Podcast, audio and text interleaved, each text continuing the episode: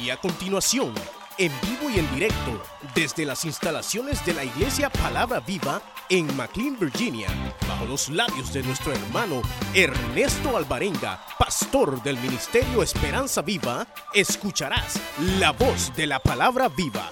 Eh, uno de los salmos de David que se conoce como, eh, como salmo penitente, y no es solo este, sino que hay una serie de salmos a los cuales se le llama eh, los salmos de la penitencia, que como usted eh, ha, logrado leer, obviamente, lo que nos expresa es el dolor que David está experimentando a causa de una enfermedad que llegó y tocó su carne, su cuerpo.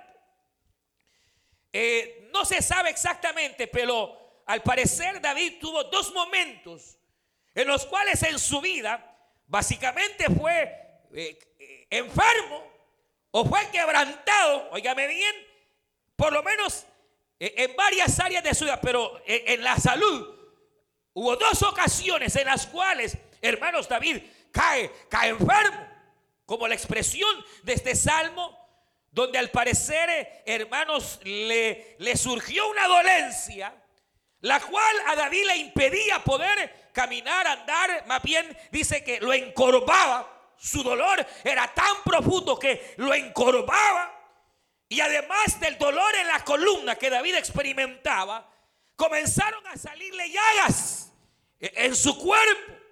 Llagas que literalmente hiedían, hermano, porque. Pudo haber sido alguna especie de, tal vez, de lepra. La lepra eh, tiene eso, a, a, sacar llagas que supuran. Eh, o, o, alguna enfermedad, pero lo que, lo que sí se, se sabe es que fue una dolencia que se fue convirtiendo en algo gradual. No, no probablemente cayó enfermo en la noche a la mañana, sino que al parecer la expresión de David es que gradualmente se fue quebrantando su salud. Gradualmente David fue cayendo enfermo. Primero probablemente haya sido sus huesos, su columna, probablemente después las llagas. Después dice, hasta mis ojos están dejando de ver. Me estoy llenando de oscuridad. Mis ojos están llenando de oscuridad. Y entonces, hermanos, es una descripción eh, eh, eh, de alguien que está atravesando, obviamente, un periodo de aflicción, un periodo, hermanos, de qué? De quebrantamiento. Eh, la mayoría de los eruditos consideran que esto aconteció cuando David estaba, digámoslo, en, en su cumbre como rey. Cuando David estaba en un momento de excelencia y que probablemente, hermanos, haya estado en algún momento muy, muy, muy de bonanza. Mire, hay, eh, usted sabe que hay pruebas que vienen a la vida. Pero a veces las pruebas más difíciles en la vida son precisamente cuando todo está nice. Fíjense que qué cosa más contradictoria. Porque a veces, hermano, a veces, quizá la prueba más grande que un cristiano pueda tener es que todo está 10. Gordito, chapudita, eh, eh, eh, el mejor salario que ha tenido en su vida. Todo está bien. La casa está bien. Todo parecería, hermano, favorecerle. Y, y en los momentos de bonanza es peligroso. ¿Usted se acuerda de aquel, de aquel rey familiar, hermanos o conocido de Salomón? Lemuel. Cuando escribe en su proverbio aquella expresión tremenda donde dice, Señor, no te, no te, te pido, te ruego que no me des riquezas. Porque no sea que teniendo tanto me olvide de ti. Pero también, Señor, no me, no, me, no, me, no me des miseria y pobreza, porque no sea que teniendo miseria y pobreza blasfeme contra ti. Señor, dame lo necesario para cada día. Dame el pan necesario para cada día. El afán propio de cada día, Señor. Porque no sea que estando en la bonanza me olvide. Le puede, le puede pasar a uno que hermano está tan bendecido, está hermanos tan bien todo, que entonces se puede olvidar del Señor y probablemente, según algunos eruditos piensan, David en un momento en su reinado, cuando él ya tenía algunos años de estar gobernando y el Señor lo había exaltado y el Señor lo había establecido al hecho de que todos los enemigos de David fueron puestos debajo de sus pies. Entonces, de repente, hermano, vino quebrantamiento. Y es que, hermano, el quebrantamiento implica precisamente eso, implica ser, ser rasgado. La palabra quebrantar significa cojear. Significa también ser rasgado. Y significa ser hecho pedazos. Pedazos. Ahora, eh, hermano, una de las cosas que uno, uno ve cuando a veces, de hecho, Dios tiene un trato con las personas, es que, hermanos, eh, cierta, cierta medida de quebrantamiento, Dios va a permitir que venga la vida. No puede haber exaltación en la vida cristiana sin antes haber sido quebrado. No puede. Mire, yo le decir algo uno como creyente jamás llegará a ser un verdadero servidor si no antes es quebrado. Sépalo, sépalo. Para poder uno llegar a ser un gran, pero gran hombre de Dios, tiene que haber sido quebrado. Y para ser una gran, gran, gran mujer de Dios, tiene que haber sido quebrada. Porque no hay exaltación sin quebrantamiento. Es imposible. Los tratos de Dios son tales que cuando Él nos va a elevar y nos va a dar sus aspectos espirituales, hermano, hay que haber sido molido.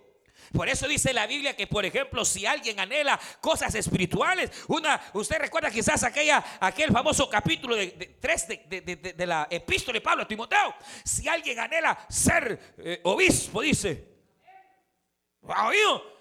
Tiene, eh, usted sabe, eh, marido de una sola mujer.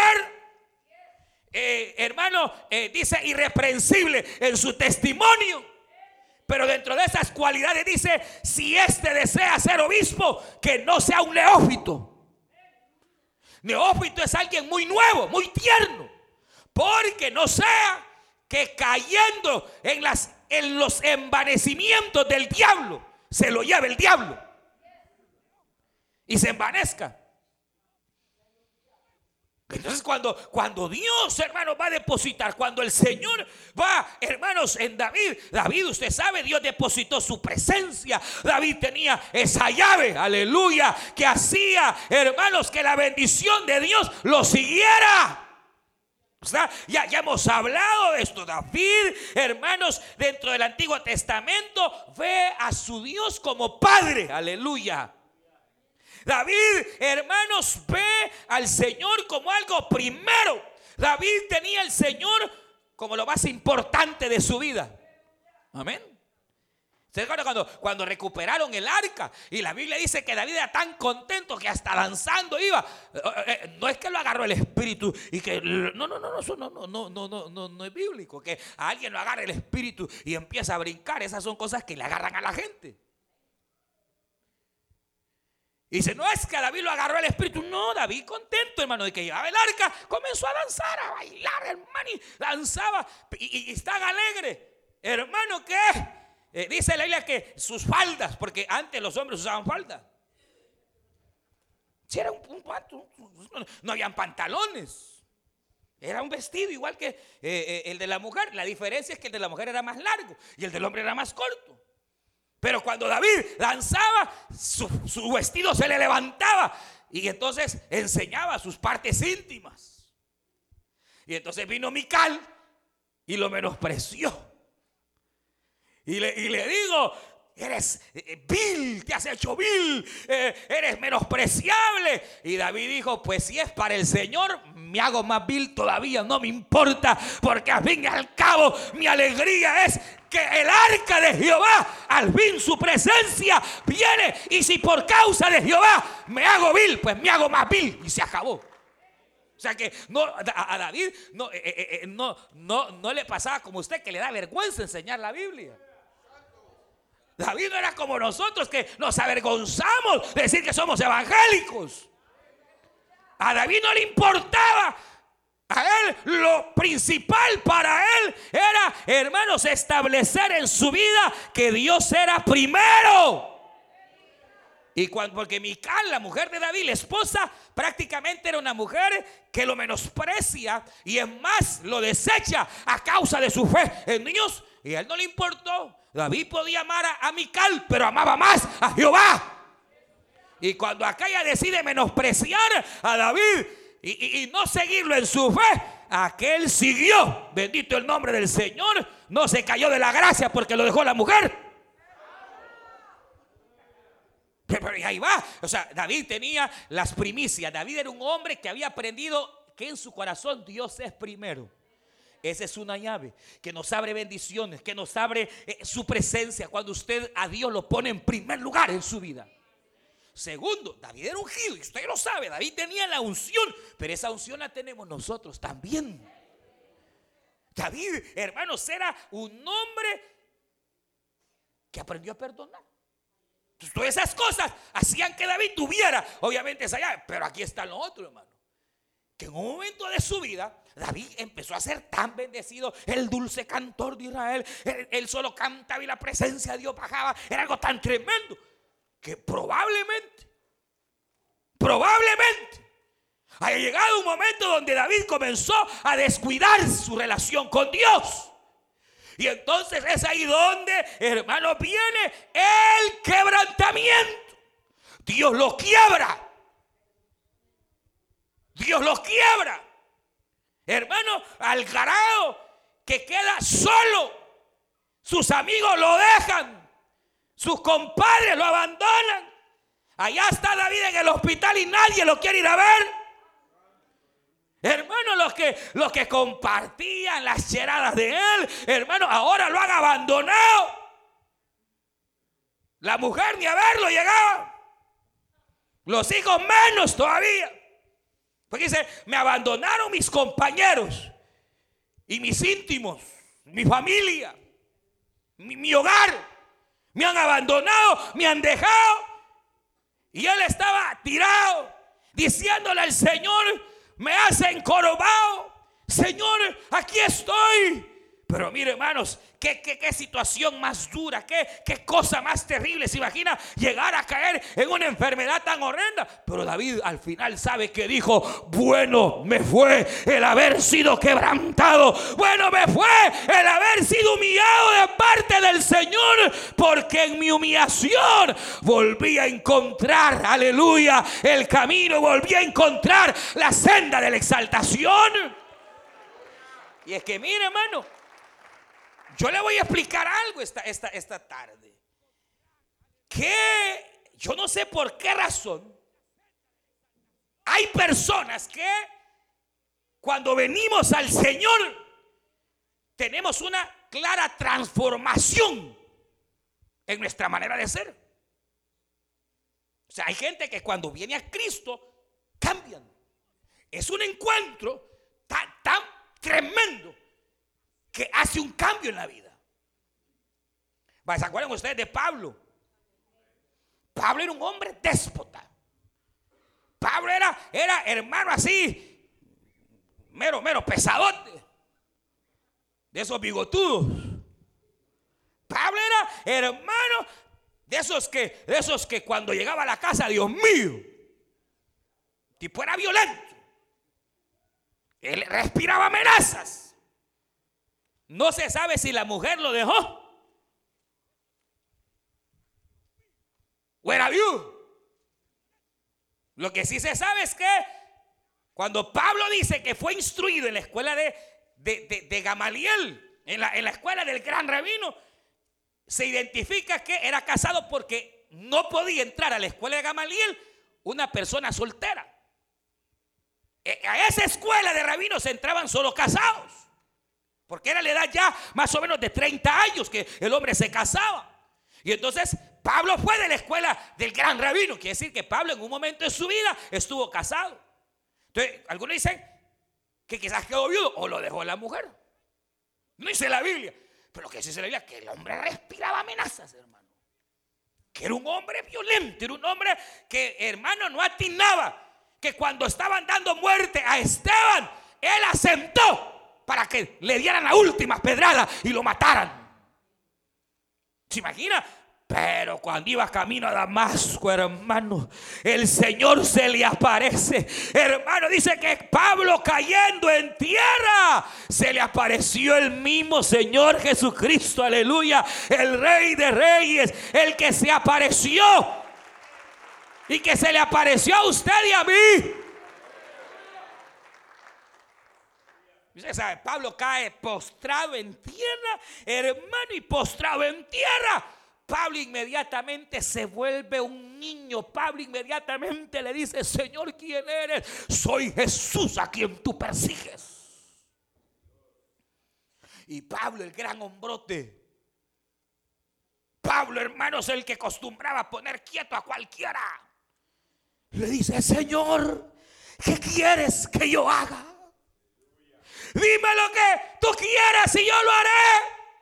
Y el Señor le dice, anda, levántate y ve a la casa de tal fulano, porque él en este instante ora y tú vas a llegar donde él y él te dirá lo que tienes que hacer.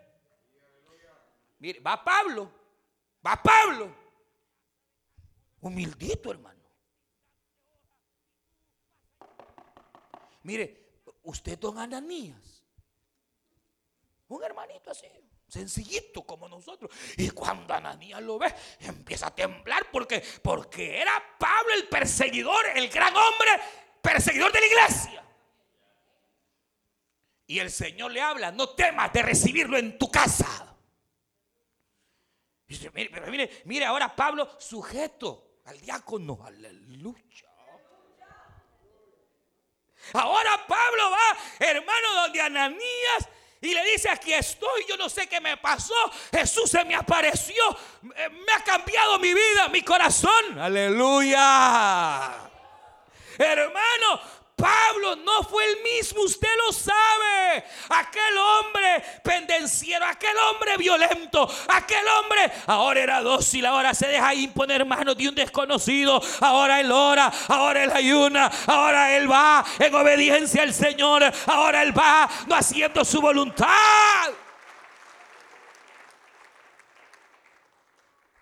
Pero hay un montón de cristianos tipo Pedro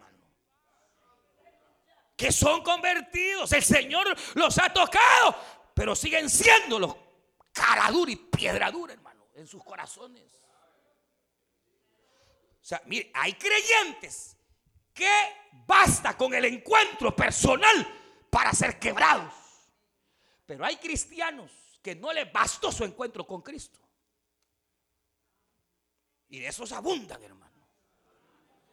A eso se les llama cristianos petulantes, porque son cristianos, pero petulantes, hermano. Se creen la divina garza. Es que como a mí no hay otra, dice el hermano.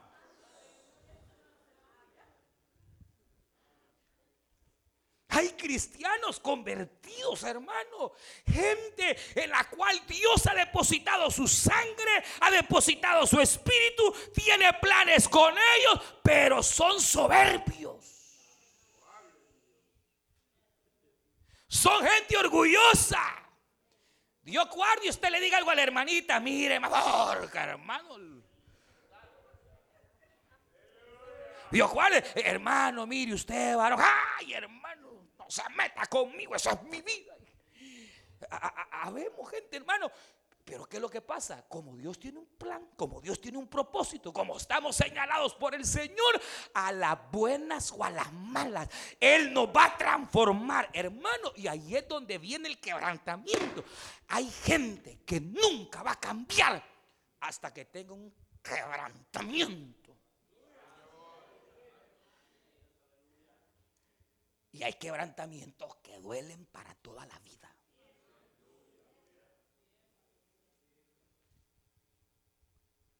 Mire, hermano, hay gente, yo he conocido gente que hasta que no pasó la pena de su vida, no cambiaban.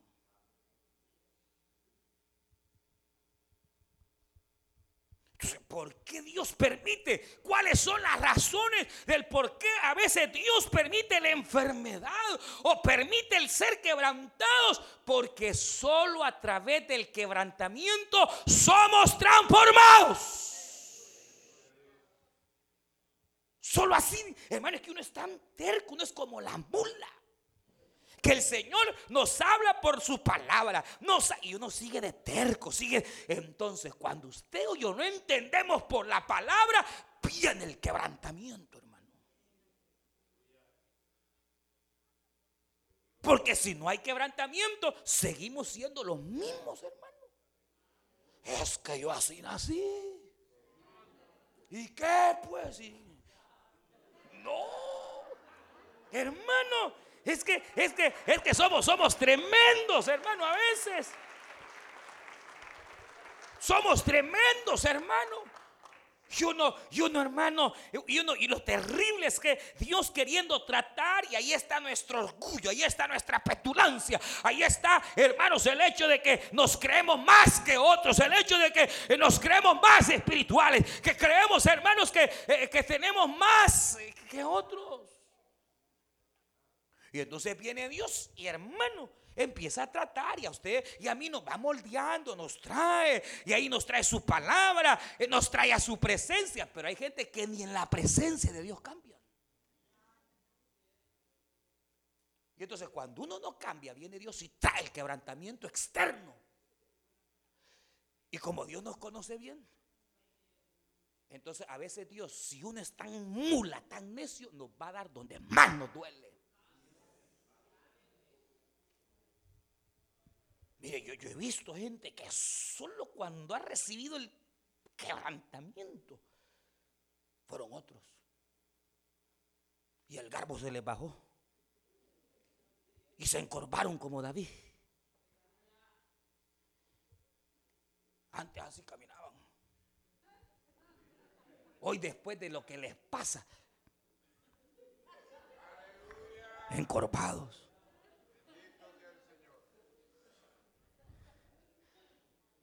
Hermano.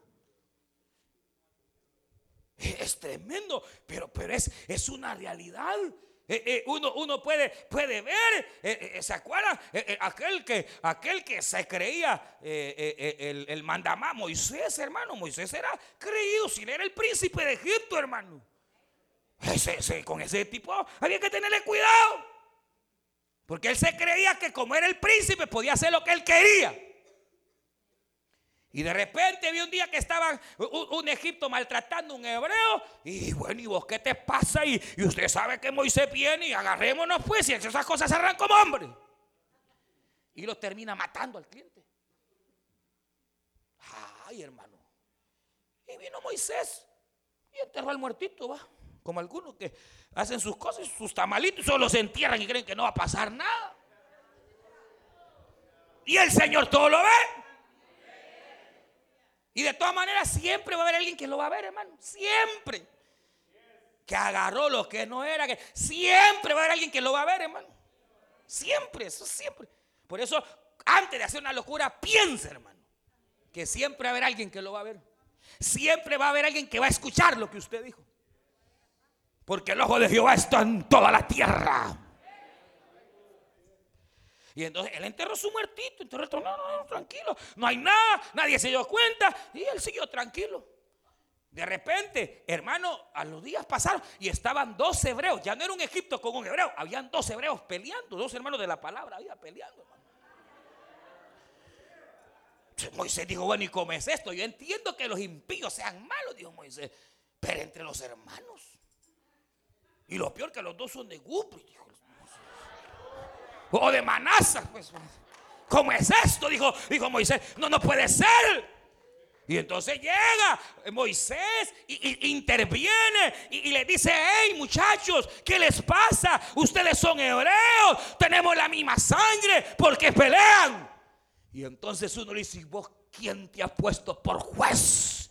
Si te vimos cuando mataste al Egipto, al egipcio y lo enterraste. Ah, se puso verde aquel. Se le bajó el calvo, hermano, al verse descubierto en su pecado y se fue huyendo. 40 años en el desierto, hermano. Ahora Moisés era un pastorcito de ovejas, hermano.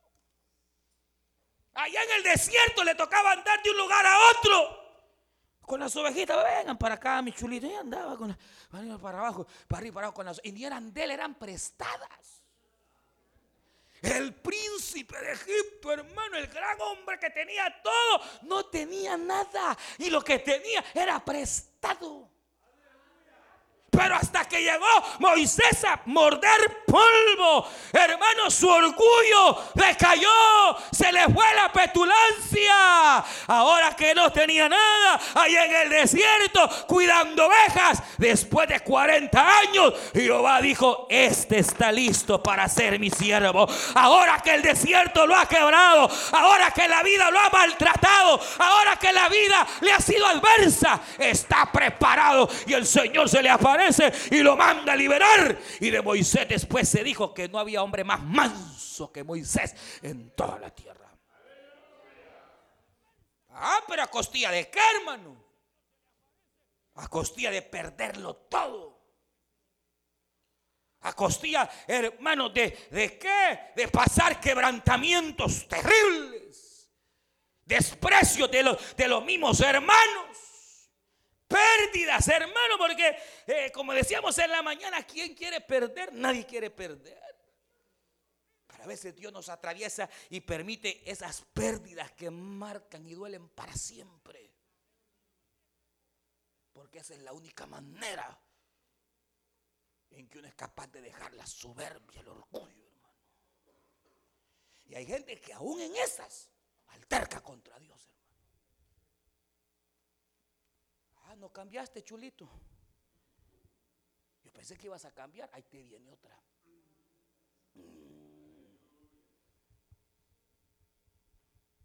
Y no es que Dios sea malo, no. Lo que pasa es que Dios tiene que moldear nuestro corazón.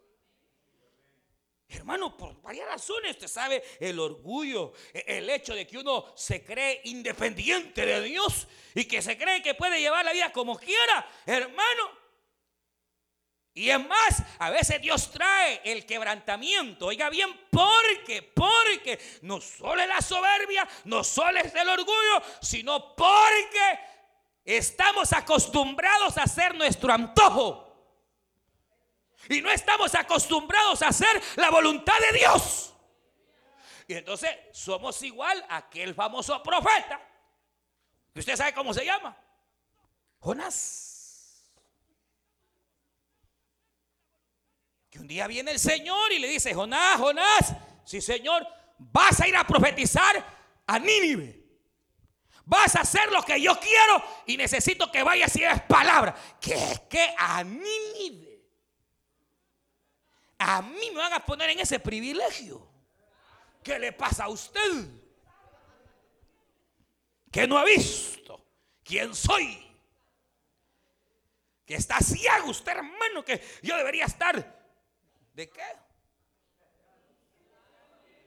Jonás le dice al Señor, estás loco, Señor, ¿cómo voy a profetizar a esos si son impíos, malvados, si son... Eh, eh, mire, mire, mire, usted sabe, Jonás tenía varios problemas. Uno es que los ninivitas eran malos, hermano. Y los ninivitas acostumbraban a llegar y hacer lo que se conoce como, eh, ¿cómo se llamaría, hermanos? Eh, hacían incursiones. Es decir, venían los ninivitas, llegaban a, una, a un pueblo, a una aldea y se la acababan. Hay, hay, hay una leyenda que se encuentra en la Torah hebrea que señala que a Jonás le habían matado sus padres los filisteos. Y que por eso era el odio, hermano, que Jonás tenía hacia los filisteos, el desprecio. Porque hay una leyenda por ahí que decía, según los hebreos, que a Jonás, su familia, se le habían matado los filisteos. No, dice la Biblia nada, es una, una leyenda de la, de la Torah, del Talmud hebreo. Pero la cuestión es que haya sido o no, uno ve a Jonás diciendo, yo no voy, eso sí, yo no lo hago. Y entonces Jonás se fue. Y, entonces va Jonás a Jope, desciende. Fíjese, porque cuando uno se sale a la voluntad de Dios, comienza a descender. Sabiendo lo que es correcto, no lo hace, comienza a descender. Y una vez descendiendo, hermano, si usted no se regresa, va a llegar a tocar fondo. Hermano, Jonás se fue, pagó su ticket, tranquilo, no hay problema. Descendió a Jope, llegando a Jope pidió irse al lugar más lejos de la tierra y en ese entonces la parte más lejana era Tarsis. Y no, dijo, pago, ¿cuánto vale si billete tengo? Si estoy bendecido, dijo. Porque eso pasa bien. A veces cuando uno se hace la voluntad de Dios, comienza a bajar, a descender, pero la bendición todavía ya está. Ya no ora, ya no ayuna, ya no sé, pero ahí está la bendición todavía. Dijo, me voy a Tarsis. Y se monta. Y todo iba bien. Si él venía aquel gran yate, hermano, y eh, con toda la de la ley, atendido, hermanos, ahí con papas fritas todas las cosas, iba tranquilo eh, allá. Cuando de pronto a Jonás le viene el quebrantamiento. Y el Señor comienza a tratar con Jonás. Y empieza con una tormenta. Y aquella tormenta, usted sabe que dice la Biblia que casi lo ahogaba, hermano, y toda la gente, hermanos, ahí asustada. Y Jonás escondido. Cuando de pronto, hermanos, el encargado del barco dijo a sacarlos a todos porque trataron de, ver si sobrevivían y no pudieron. Y entonces Jonás estaba bien dormido o se estaba haciendo. Pero la cuestión es que Jonás se va, ¿qué pasa? Y entonces dice, mira aquí esto, yo soy marinero de los siete mares, dijo el capitán. Y esto que está pasando no es normal. Que bueno, cuando a veces uno en la vida detecta cuando hay situaciones que ya no son normales. Por eso es que prueba tras prueba y prueba tras prueba, eso no es normal. Quebranto tras quebranto y quebranto y quebranto y que, hermano, ni ha terminado el Señor de volver a hacer la vasija cuando ya está quebrado otra vez. Y empieza Dios otra y otra vez quebrada. Eso no es normal. Y el hombre dijo, aquí hay algo raro, alguien está huyendo. Y echaron suertes y la suerte le cayó a Jonás. Pues le digo, siempre se va a ver, hermano. Entonces, eh, eh, eh, ¿qué pasa? Dinos quién eres. Soy profeta de Jehová y vengo huyendo. Quiero hacer mi propia voluntad. Y vengo huyendo. Mire, hermano, hay gente que viene y toma sus decisiones y ni preguntan ni consultan al Señor. Se van de una iglesia a otra. Hermano, viene y no consultamos al Señor. De repente, hermano, me voy, que voy para Florida, voy para acá, voy para. Ya, le pregunto al Señor, ya. Hermano,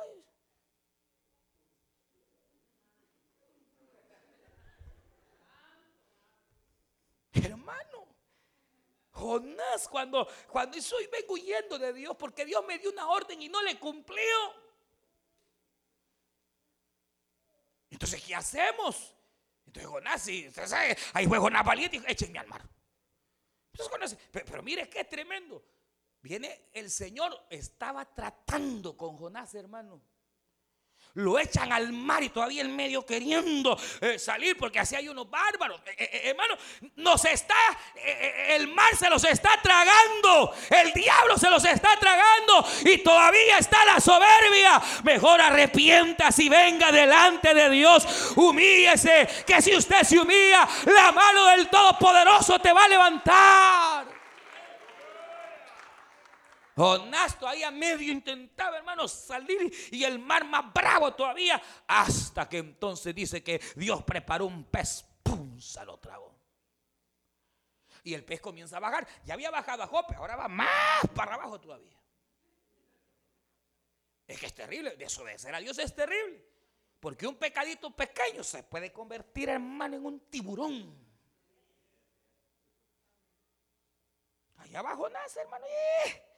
Descendiendo, descendiendo, descendiendo eh, eh, en, aquel, en aquel gran pez hasta que se ahogó. Porque si usted ha leído el libro de Jonás, Jonás se murió, hermano. Y dice la versión, hay una versión en la Biblia que dice, y desde el infierno clamé a ti. Fíjese, desde el Hades. ¿Hasta dónde descendió Jonás? Por necio, por soberbio, por querer depender del mismo y no de Dios, por andar creyendo que todos los hermanos son iguales y no puedo confiar en nadie.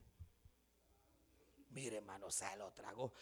dice, desde el Hades clamé quebrantado, hermano. Hasta ahí llegó al Hades. Y quebrado, hermano, allá sin esperanza. Pero Dios tuvo misericordia, bendito el Señor que tuvo misericordia, hermano, y lo regresa del Hades, le vuelve el alma, le vuelve el espíritu. Y, hermano, y viene el Señor y al pelo envía a que tire a Jonás allá en la tierra de Nínive. Ahora sí, mi hermano, ahora sí, agarra ahí con la Biblia, con la corbata. Hoy sí va para la reunión, hoy sí va para el sector con todo, hoy sí, hoy sí, a predicar. ¿Para qué esperar que Dios trate? Nos quiebre cuando las cosas se pueden hacer fácilmente. ¿Para qué esperar, hermano, que aquello que uno tanto ha hecho, tanto ha querido, pause los quebros? Pues yo no puede quebrar a uno en cualquier cosa, hermano. En lo que menos uno espera, ¡pau! Porque la vida así es. Yo siempre le he dicho a usted que la vida, la vida es como aquella canción ¿Verdad? La vida es una tómbola, canción vieja. ¿Se acuerda esa canción vieja? Es una realidad. La vida es una tómbola. El que está arriba mañana puede estar abajo. Y el que está abajo mañana puede estar arriba. Aleluya. El que se humilla, Dios lo exalta. Y el que se exalta, Dios lo humilla. Así es la vida. El que hoy anda engreído, en carrazo, puede andar a pie. Dios no lo quiera. Pero si uno no entiende a las buenas, a las malas, va a terminar entendiendo, hermano. Hermano, Jonás, no, hombre, hoy sí va a predicar con todo. Ahí sí va profetizando y ahí va. Pero hasta que fue quebrado, fue transformado y entonces hizo exactamente lo que Dios quería. Que a veces uno, hermano, Dios nos está diciendo qué es lo que tenemos que hacer. Y uno ahí está de necio.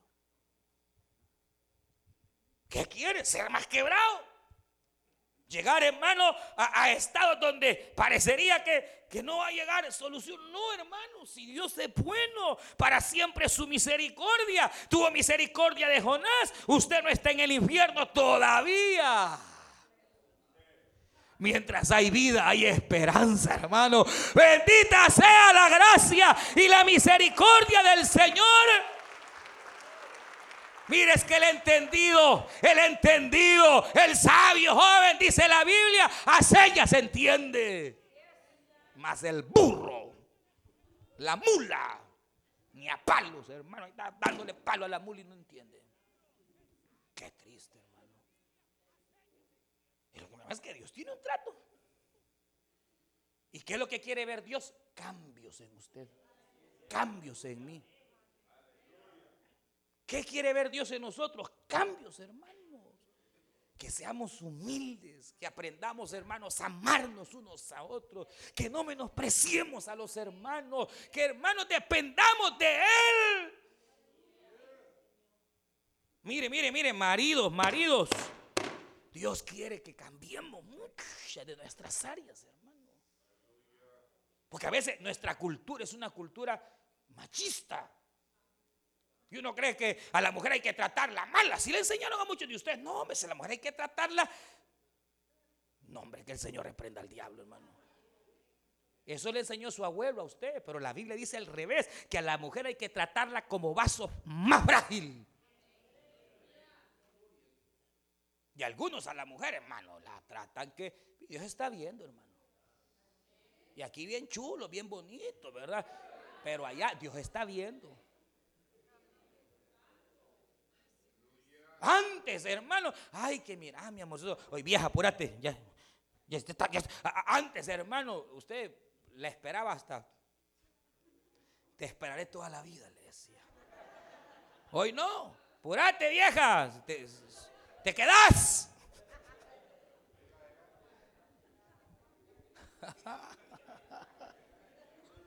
Bien chulo el hermano.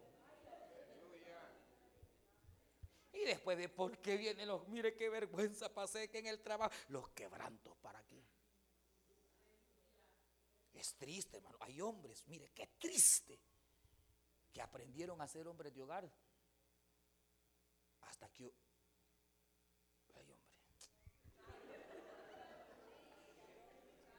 Hay hombres, hermanos, que aprendieron a ser hombres de hogar de verdad hasta que tuvieron que ver partir, irse a la mujer buena que Dios les había dado. Hay mujeres igual que aprenden a ser buenas amas de casa hasta que vieron irse y largarse al buen hombre que Dios les había dado.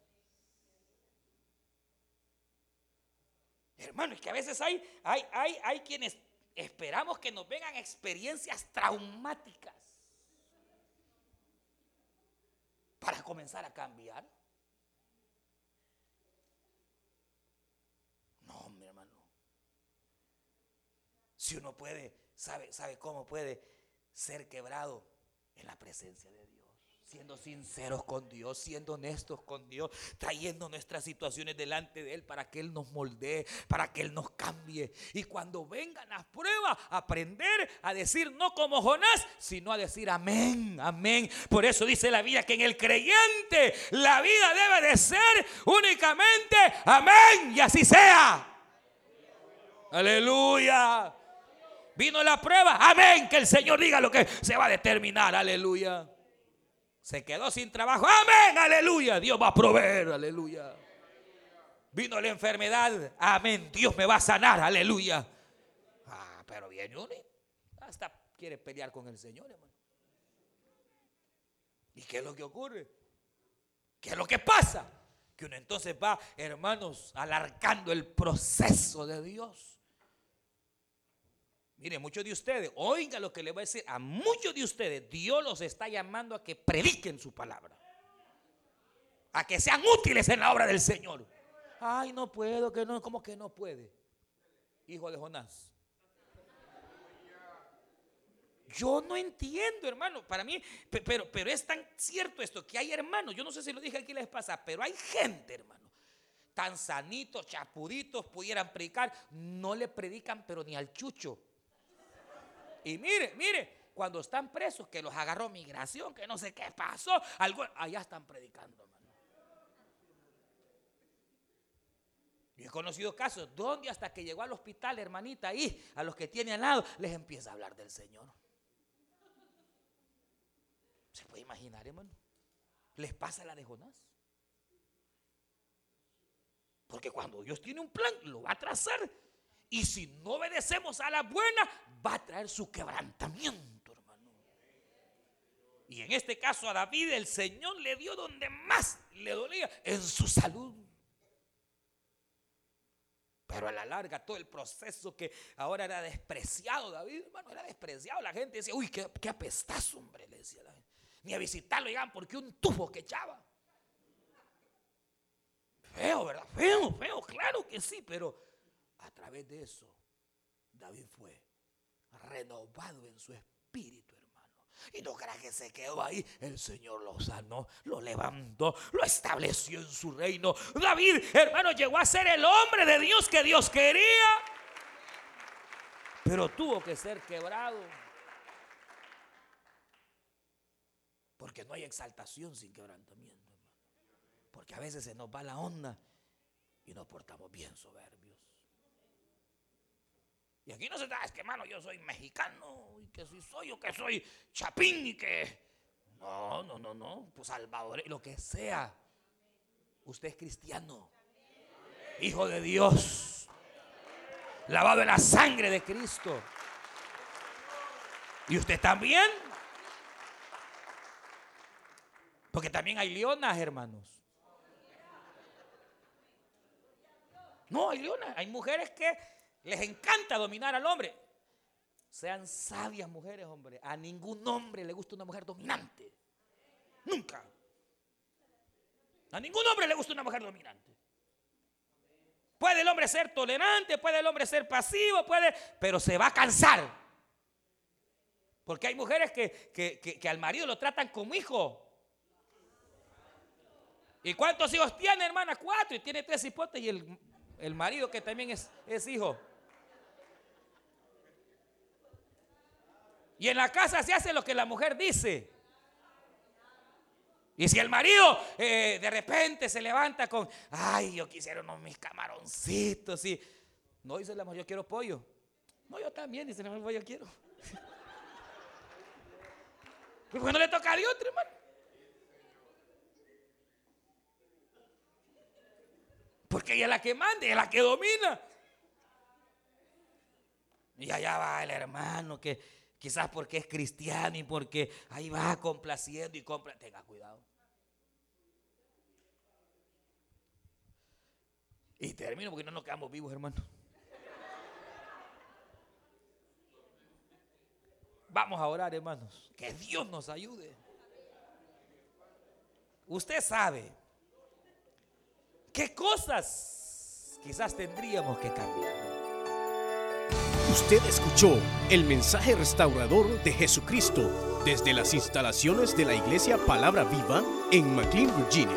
Si este mensaje ha sido de bendición para su vida y necesita oración, contáctenos al teléfono 571-633-0469. 571-633-0469 que Dios le bendiga.